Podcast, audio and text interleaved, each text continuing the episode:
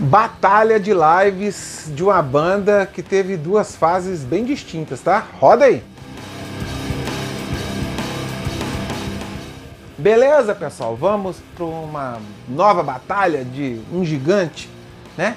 Antes, por favor, aquele recadinho de sempre, aquele favor. Quem puder e quiser se inscrever no canal aí, beleza?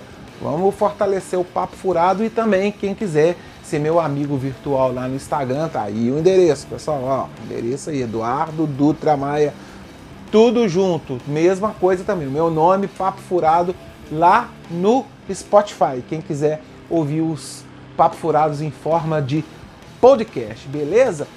Pessoal, então, hoje a batalha de lives será do White Snake.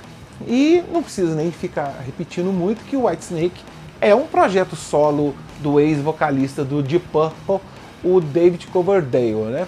Depois que o David saiu do Deep Purple em 1976, ele montou o White Snake, que a princípio, né, nos primeiros discos ali do White Snake, ele tinha uma linha bem rhythm and blues, como eles mesmos se definem, era um som bem parecido com o Deep Purple. O Deep Purple teve muitas ramificações depois do fim ali em 76. Teve o Rainbow com o Rich Blackmore, o White Snake, como eu estou falando. Teve a Ian Gillan Band, ou seja, pulverizou, né? E foram bandas excelentes. O White Snake é ainda, né? Está nativo até hoje. O David Coverdale sempre teve essa capacidade de se cercar de bons músicos e ele fazia álbuns muito bons que eu gosto muito, tanto é que em 1980 eles lançam o Live in the Heart of the City. E na época o disco de vinil ele era duplo, e eu tenho essa versão aqui em CD que é simples.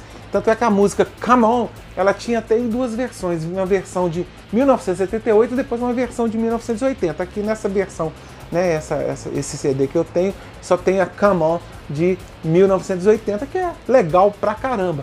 Cara, o disco é muito legal. O Coverdale sempre brincou no palco, né? Ele sempre teve uma voz maravilhosa ao vivo. Aqui tem umas particularidades. Aqui tem a My Just Take Your Life do Deep Purple, tem a Mistreat, tem os grandes sucessos dele aqui na época, né? Eu não vou discorrer tanto assim, eu vou dar só a dica e fazer a batalha. Eu fiz um vídeo bem específico do White Snake com um mestre com o Tuca. Eu vou deixar o endereço aí, teve a participação do Guto também. Lá a gente fala pormenores da carreira do White Snake. Então, só rapidinho, ali na metade dos anos 80, o Coverdale teve a ideia, né, de reformular a banda, deixar a banda mais jovem, dar um visual mais bonito, né? O Coverdale ele fez literalmente isso. Ele contratou músicos excelentes e bonitos. ele fez um som mais comercial. Começou ali no disco no Slide In de, de 84 e em 87 ele fez o mega clássico White Snake em 1987. E ali ele entra com os dois pés mesmo no mercado americano. O disco teve um sucesso comercial extremo. A partir dali, o White Snake adotou essa linha. Eles tiveram ali aquela interrupção na metade dos anos 90, onde o heavy metal, o hard rock passou naquela fase estranha, e eles retornaram em 2004 com esse outro ao vivo aqui, Live in the Shadows of the Blues, onde eles fazem aqui eles tocam ao vivo praticamente um best of, né, um greatest hits. Todos os clássicos estão aqui. Love and Strange, Is This Love, Give Me All Your Love, Here I Go Again. Cara, tá aqui tudo de uma forma extremamente bem tocado. Aqui ele já contava com a dupla de guitarristas sensacionais, o Rap Beat, que tá com ele até hoje, que também toca no Winger, e o Doug Aldrich, que ele meio que contratou da banda do Ronnie James Dio. E o disco é sensacional. O que tem de semelhança entre os dois discos aqui, é, eu acho que são poucas coisas, né? A única que conta com o mesmo vocalista, apesar daqui ele tá com esse visual mais contido, aqui ele tava louro, todo, todo produzido. Tem aqui duas músicas, que é a Full For Your Loving, que aqui tá ela na primeira versão, digamos assim, e aqui tá a versão dela dos anos de 1989, que é a versão muito boa, e aqui também a música mais parecida talvez seja a Ain't No Love in the Heart of the City, que é tocada mais ou menos dos dois jeitos aqui. Então vamos lá. Chegou a hora da verdade. Qual batalha, qual disco ao vivo você acha o melhor? Cara, aqui eu acho que o, o combate aqui vai ser decidido por nocaute, cara. Que eu não tenho muita dificuldade em escolher o de 2004, cara. Para mim é muito melhor.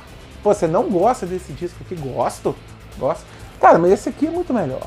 Eu gosto muito mais da fase glamorizada do David Coverdale. Tem gente que tem muito ali preconceito, diz que ele se vendeu pro mercado norte-americano. Cara, mas os sons do Whitesnake são pesados, ele continuou muito bom e ele fez apenas uma escolha, ele mudou o som dele. Claro que é muito diferente ali do Rhythm and Blues, mas ele continuou fazendo um som até melhor aqui nessa fase. Eu gosto muito gosto mais dessa fase. E depois ele continuou, né? Ele não parou aí, ele não, essa volta do Whitesnake não foi só para gravar esse ao vivo, não. Ele lançou Good to Be Bad em 2008, o Forevermore em 2011 e continua lançando disco aí, cara. Lançou um recentemente em 2019, até quando passou aqui pelo Rock in Rio pela segunda vez, que foi aquele absurdo que o Whitesnake tocou no palco Sunset. Um absurdo. O Rock in Rio teria, tinha que ser multado por ter feito essa sacanagem com o David Coverdale. Ele não estava nem aí, recebeu o cachê dele e fez um show sensacional. O melhor show do palco Sunset de todos os tempos foi o do Whitesnake em 2019.